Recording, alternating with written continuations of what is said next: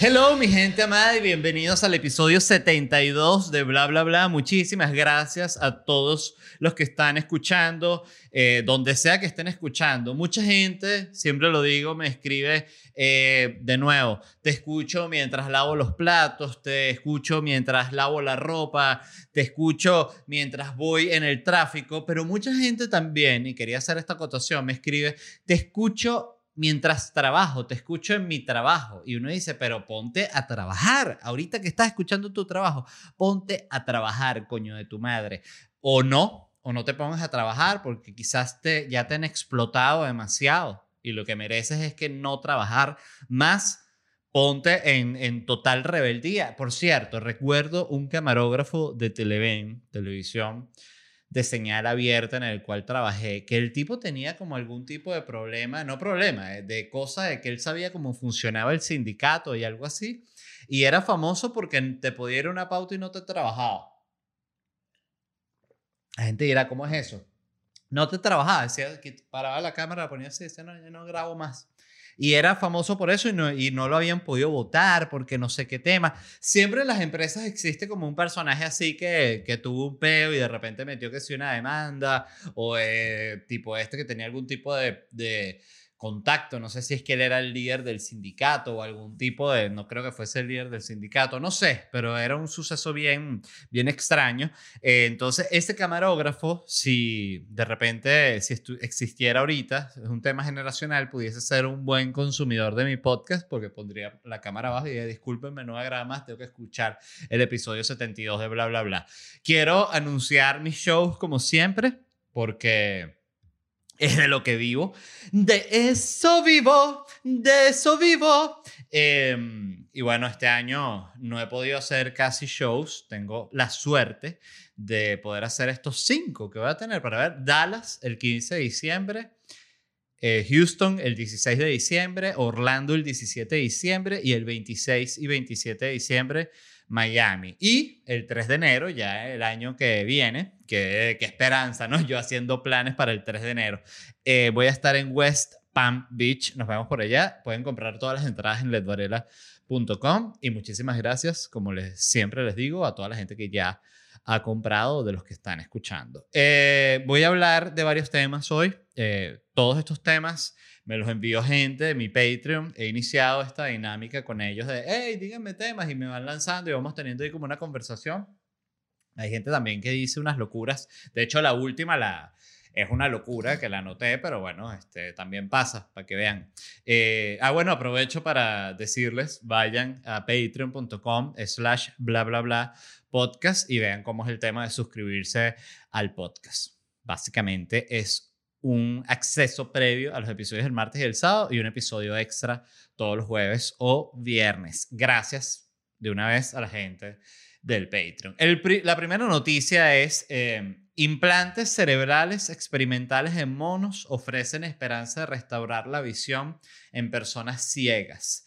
Gracias a los monos, vamos a empezar por ahí, para la audiencia mono, este, que esté escuchando, mono así chimpancé con su con sus audífonos Sony. Gracias, eh, porque han muerto muchos monos en, sí, en pro de, de la superación de nosotros como, como sociedad humana, como raza. Es impresionante lo del humano. he estado viendo Prometheus, y digo he estado viendo porque hay veces que uno está tan ocupado que solo ves un pedacito de una película en la noche y te quedas dormido y ves otro pedacito en la mañana y ya te tienes que activar a trabajar y después en la noche que bueno, ahorita sí te quedas dormido de nuevo, entonces tardas como tres días. Estoy en uno de esos periodos, entonces estoy viendo Prometheus. No importa, me voy a ir por, un, por una tangente, pero qué película tan interesante. Me encanta todo el look y me encanta como todo este tema del inicio del humano y la que se fumaron. Pues básicamente me fascina y si no la han visto se las recomiendo. Eh, ajá, entonces están haciendo estos implantes experimentales en los cerebros de los monos. Les agarraron el cerebro al mono le pusieron todos estos implantes, cables así, para ver, monito, el monito, ay, me duele, no, no le duele nada, tranquilo, monito, y ya con el, implantecillo así, lo apagamos el cerebrito, ya, el monito se queda dormido así, una mala tripa, ¿no?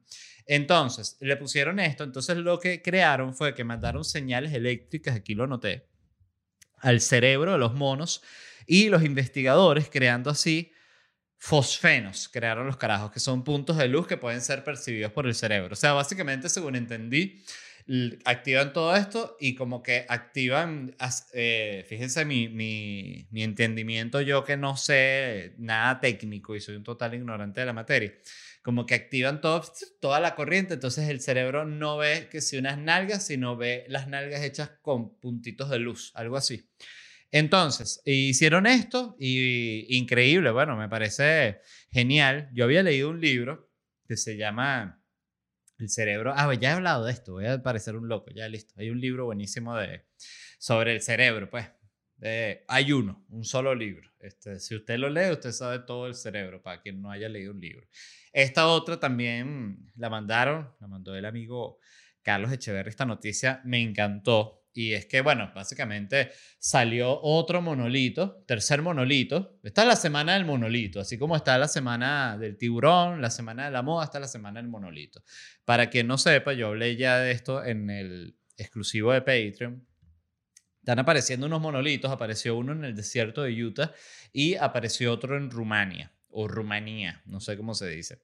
Ahora apareció un tercer monolito que en California, ¿no? Y estuvo interesante porque este monolito eh, apenas apareció, como que sí, apenas le tomaron dos fotos y ya se llegó una gente, unos supremacistas, no unos supremacistas blancos, bueno, sí, como la misma vaina, unos activistas de ultraderecha se llegaron, ¿no? De todos arrechos así, uno con la gorra de la, de la cuestión de, de, Trump, y en un pez que eh, dijeron que el monolito era gay, este monolito es gay, ¿qué es este monolito gay aquí? Llegaron todos arrechos con el monolito, y dicen, bueno, evidentemente dicen que, que el monolito es gay porque para ellos parece un pene, ¿no? Porque lo ven como una figura así, eh, parada, y bueno, para que es homofóbico, todo lo ve como un pene, es una vaina impresionante. ¿Qué hace ese pene ahí? Bueno, pues es una escultura, nah, wow, nada, tremendo pene. Entonces, eh, lo tumbaron, el monolito, pusieron una cruz de madera, porque el tipo, el que habla en la cámara, pues lo streamearon y dice que aquí el único rey es Cristo y aquí no queremos eh, inmigrantes ilegales ni de México ni del espacio exterior. Así mismo dice el tipo.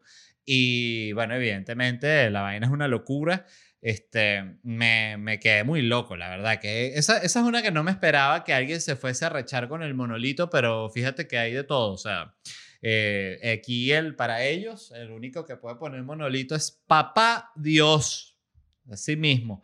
Y está bueno este personaje que es como el, racista con los extraterrestres, ¿no? Que no los puede ver, o sea, se vomita. Esto es para ya sociedades futuras que ya tengamos intercambio más tipo a los Star Wars, ¿no? Que tú puedes ir y te vas a tomar un, Café con leche en la mañana, por cierto, déjenme tomar café un poquito, momento.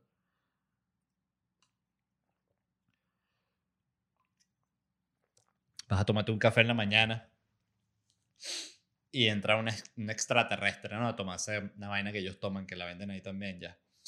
Y hay un racista de esto y que aquí no queremos gente con cabeza bombada, ni con los deditos así largos y, con la navezota esta que uh, no queremos, no queremos aquí, no quiero problemas, hermano, salte. Y el uh, se va todo picado y todo. Ay, viste, le dice una señora, eres un estúpido, él tiene derecho a estar aquí. Se prende todo ese peo, ¿no? Qué bolas.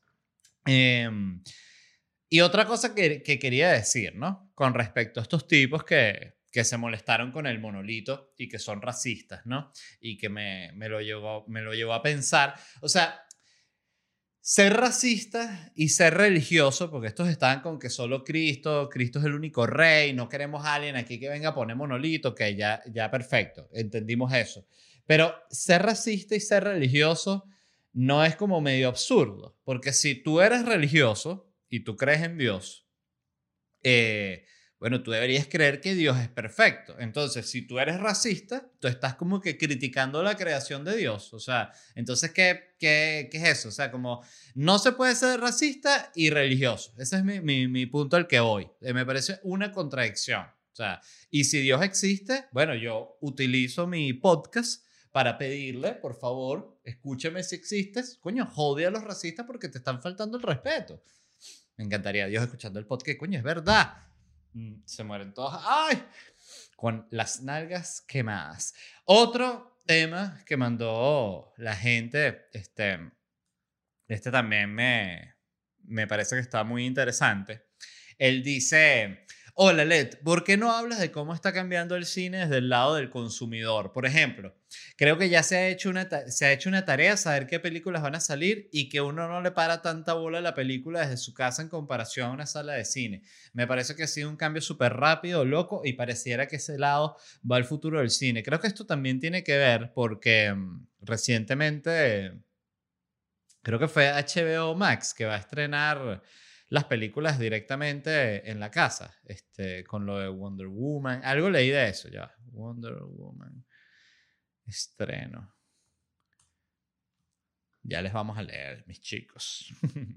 sí, ajá, Wonder Woman es HBO Max, se va a estrenar en diciembre, el mismo día, en HBO Max que en el cine. Y creo que esta es la primera así grande que va a tener como el, el simultáneo. Quizás ya ha pasado y no lo sé, pero en todo caso es de las primeras. Entonces, creo que a eso se está refiriendo Jerry. Entonces, bueno, lo que yo pienso respecto a esto es que el cine murió, ¿no? Como actividad de, de ir a la sala y murió como formato, porque... Y no creo que sea por la pandemia, creo que es por, por otro tema. O sea, yo creo que este, ya no es especial. O sea, hay tantas opciones, porque antes tú solo tenías este, eh, cuando yo era niño solo había televisión, que también era cine, o sea, tú ahí veías programas matutinos, lo que fuese, comiquitas, este, series, em, programas de concurso, cualquier vaina, y películas también, sobre todo los fines de semana, era como algo exclusivo de los fines de semana, que además va me sirve para lo que quiero decir. Em, entonces, veías películas, por ejemplo, de nuevo, cuando yo era niño, en el cine, los fines de semana, o las veías en televisión los fines, o sea, los fines de semana en televisión o bueno, cualquier día que quisieras en el cine, pero no había más opción de eso. Entonces eso como que limitaba mucho la atención de las películas que tú podías ver, porque era la oferta de unos cuantos canales y unas cuantas que podía ver en el cine que siempre eran las mismas películas en todos los mismos cines. Ahora con Netflix y con Amazon Prime y con todo este peo, eh, la oferta es infinita. Entonces ya ir al cine es como que un poco, o sea, como que, ok, chévere, pero eh, eh, el que va al cine va por la pantallota, pues ya básicamente. Esa es la verdad. Por la pantallota, no me gusta todo así grandote, vaina. Voy para el cine. Porque ya realmente la opción no tiene ni sentido, es muy loco. Y, este, y de nuevo, antes había televisión había cine, había radio y había libros. Y ahora, o sea, el Internet mató a la televisión, el streaming mató al cine, el podcast mató a la radio y como que todos esos combinados mataron el libro, ¿no? Este, ay, voy a estornudar. Ay, ya. Ajá. No. Eh, ojo, esto es mi, mi experiencia. O sea, yo no he, yo no he revisado cómo están los números de Harry Potter ni de la metamorfosis, no sé cómo se estará vendiendo la metamorfosis. Vamos a, a googlearlo. Números de ventas.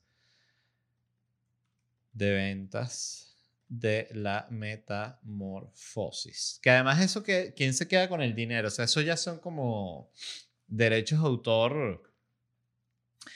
Que la ya Google, que ahorita uno le va a preguntar una vaina y todo es para que lo compres. No quiero comprarlo, estoy escribiendo números de ventas de la metamorfosis. O sea, entonces es como que ven el, eh, se hace huevón el algoritmo. Ay, que, que, lo quieras comprar. No, tú entiendes. O sea, eres un cerebro gigante. Y lo digo para que me escuche, porque está escuchando aquí, está escuchando aquí, está escuchando aquí, también para aquí, para el internet. Chicas, ay, ya, sí estoy escuchando. Entonces, eh, bueno, no va a ser posible buscar los números de ventas, este, números de ventas de la metamorfosis. Este, Qué, triste. Bueno, pero ¿quién se queda con los derechos de la metamorfosis? Vamos a poner, ¿de quién son los derechos de autor de la metamorfosis? Este episodio se llama Googleando con LED. Y lo primero que me sale, por suerte, es una guerra de 46 años para adueñarse de Franz Kafka. Acabamos de irnos por un hoyo, discúlpenme. Eh, para ver, dice la batalla por los derechos de la obra del genio checo convertida en asunto de Estado entre Alemania e Israel. Arrancó en 1973 y se prolongó hasta el pasado mayo. Oye, es un artículo, no se los puedo leer aquí porque me parece como muy tedioso leer un artículo, pero voy a intentar hacer la clásica rapidito para ver.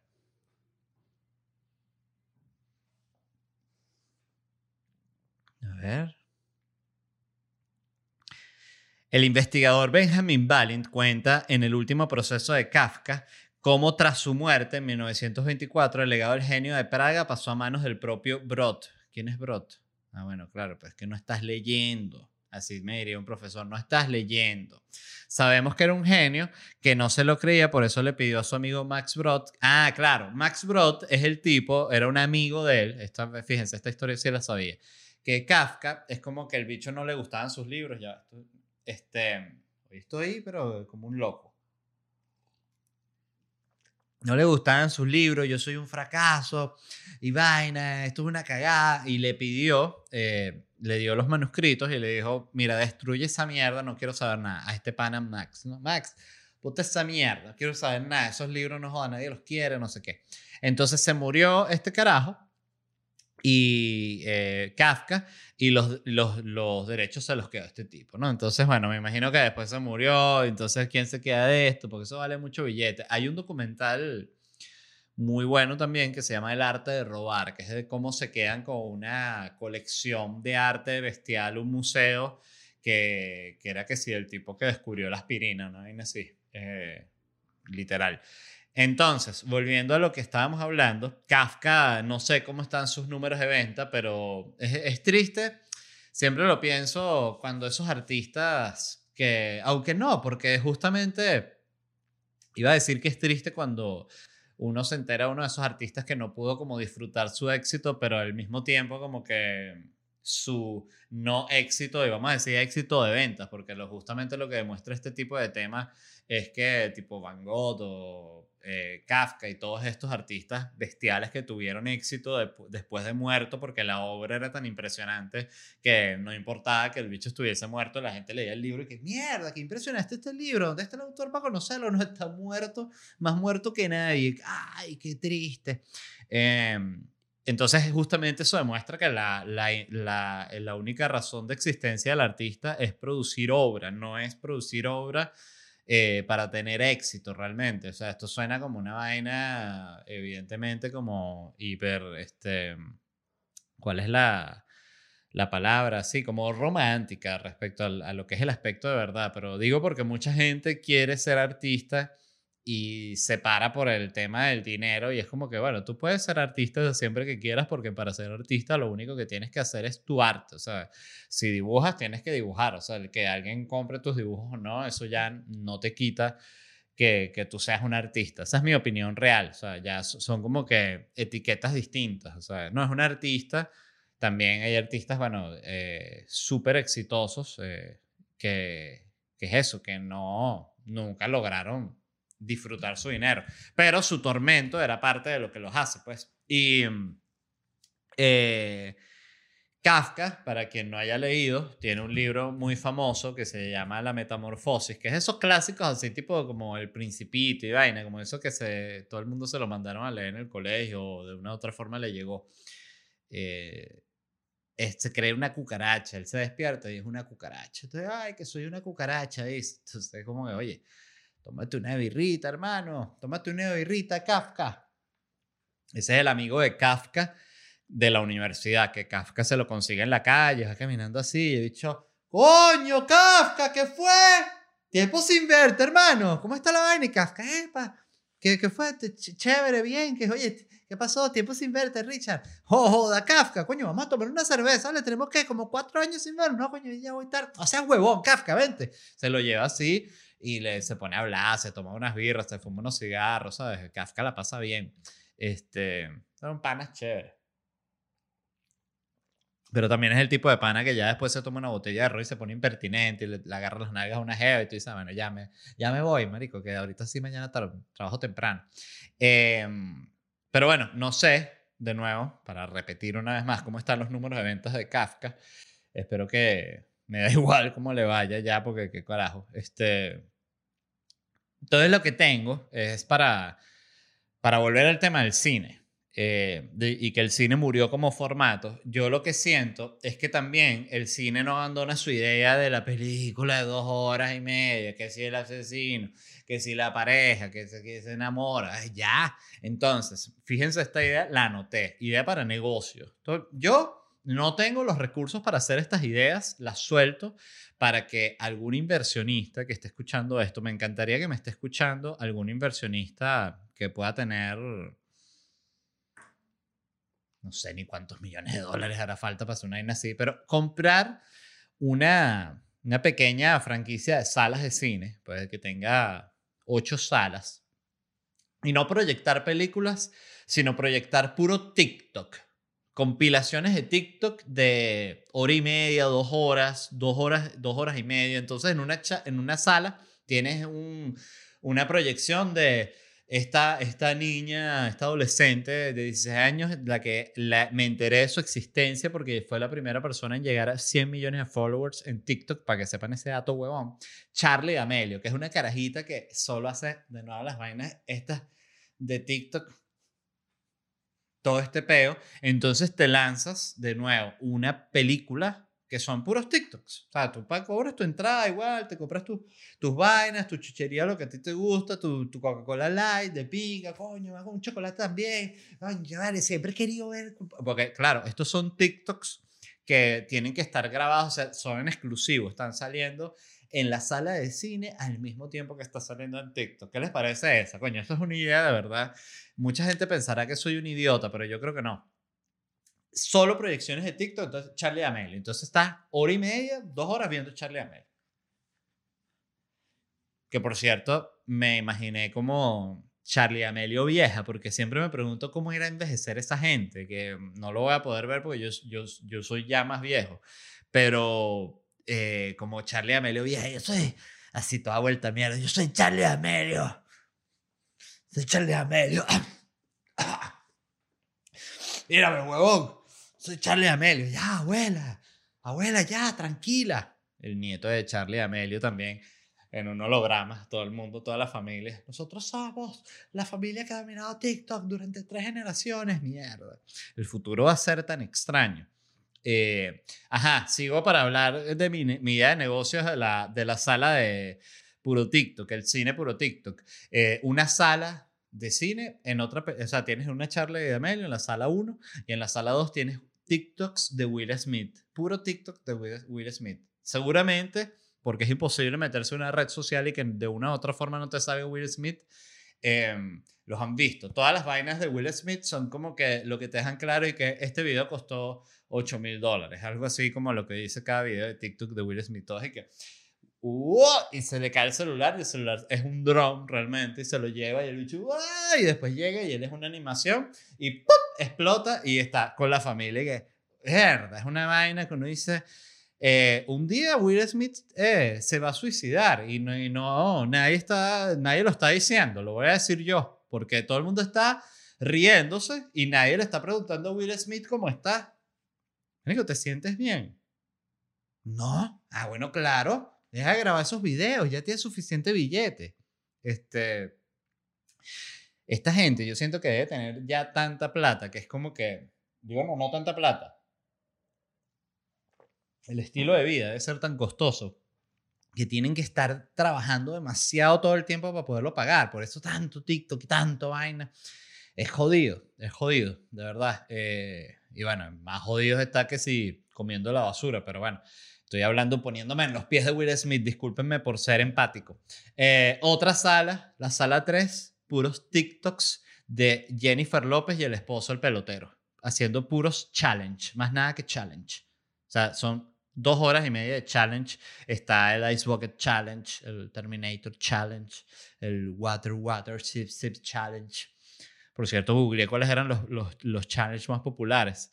Eh, Not My Hands Challenge, 100 Layer Challenge, the Yoga Challenge, Ace and Fun Challenge, 7 Seconds Challenge, Brain Freeze Challenge, Try Not to Laugh Challenge y Water Bottle Flip Challenge. Esto solo lo he googleado, eh, lo han googleado eh, pasantes de marketing y yo, para que lo sepan. Y lo otro que les quería decir es que esta información consume espacio en su cerebro y yo se la di. Entonces, para que sepa, la memoria no es infinita. Eso es para que usted lo sepa. Y yo le acabo de dar esta información que es de las más estúpidas que usted ha escuchado en su vida. Y dirá, pero ¿por qué yo estoy escuchando esto? Eh, y se lo digo esto para que les moleste incluso más. Esto que yo les acabo de decir de cuáles son los challenges más famosos ocupó un espacio en su memoria. De repente, esto de los challenges le acaba de borrar a usted un recuerdo bonito con su mamá. Se los dejo ahí para la reflexión. El otro tema del cual vamos a hablar lo propone Kevin Segura y escribe lo siguiente. Escuchen bien. Creo que ya es hora de hablar sobre la halitosis vaginal. LED, dale con todo.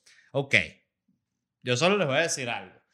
Esta es una buena frase para iniciar una campaña presidencial en, en, el estado donde el candidato vaya a iniciar su campaña. Creo que ya es hora de hablar sobre la halitosis vaginal. Es nuestro deber, no solo como nación, sino como pueblo. Se va a hablar. Eh, y yo soy tan ignorante que yo no sabía que halitosis vaginal era como el nombre científico de la del bueno del olor a, vagina olorosa y mugrienta básicamente em, me dio risa porque googleé halitosis vaginal y lo primero que me salió fue que tienes mal olor vaginal o sea entonces eh, me gusta como ya Google te habla compra por Amazon y bueno, me encantó esta noticia. Eh, básicamente, no esta noticia, esta, esta proposición de tema. No voy a hablar de la halitosis vaginal. Creo que más, eh, más sentido tiene que esto lo hable algún tipo de especialista en vagina eh, o alguien que aunque sea tenga vagina. Aunque yo, ustedes ya saben, los, los oyentes más longevos del programa saben que yo una vez en los primeros episodios enseñé a las mujeres cómo limpiarse la vagina y fue un éxito y muchas mujeres hasta el día de hoy me escriben, Led, me limpio bien la vagina gracias a ti, gracias al trabajo educativo que hace tu programa y a toda esa gente siempre le digo de nada. Así que bueno, lo último de lo que quería hablar hoy, esto lo puse en Twitter, pero fue una historia que recordé de manera demasiado random, que por cierto siempre me pregunto cómo se llama la primera vez que tienes un recuerdo, o sea, la primera vez que recuerdas una vaina, eso tiene que tener un nombre, o sea, quiero decir, por ejemplo, tú de repente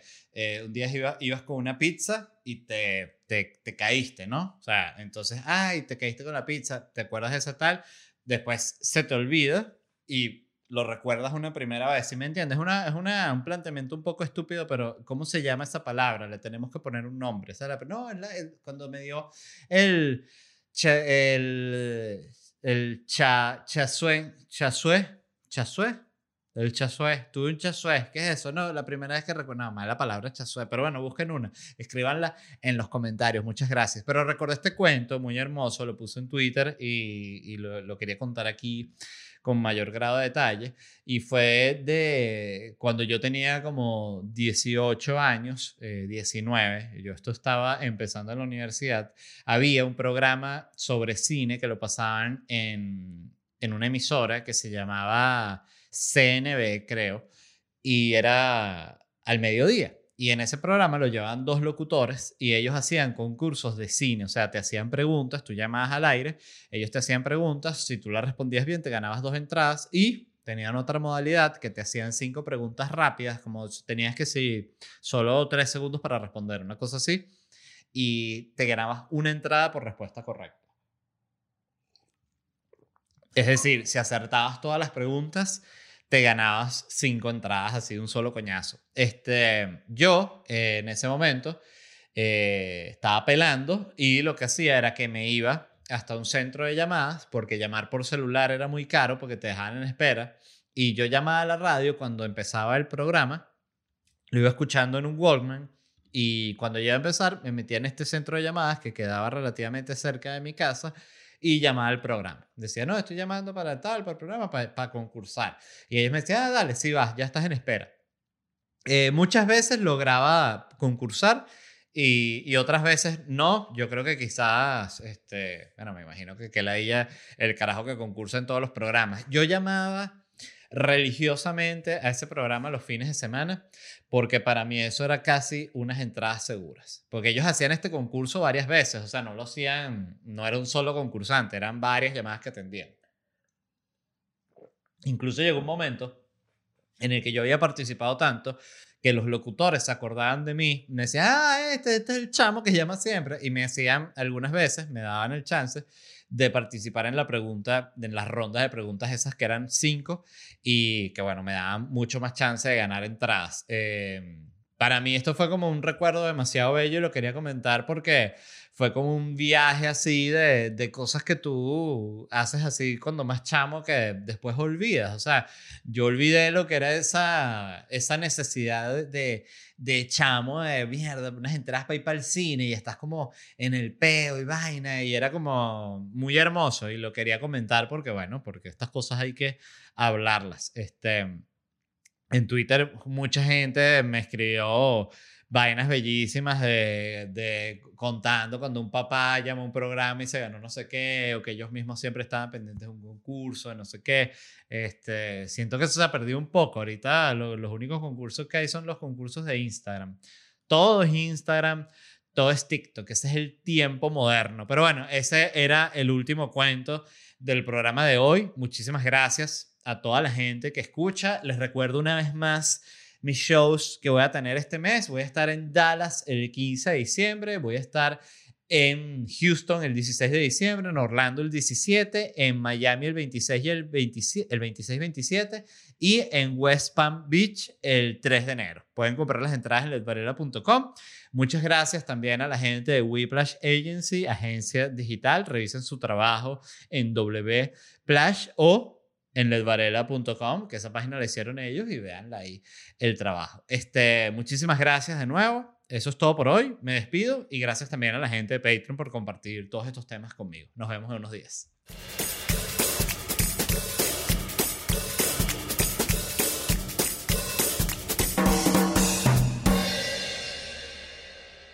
¿Estás listo para convertir tus mejores ideas en un negocio en línea exitoso? Te presentamos Shopify.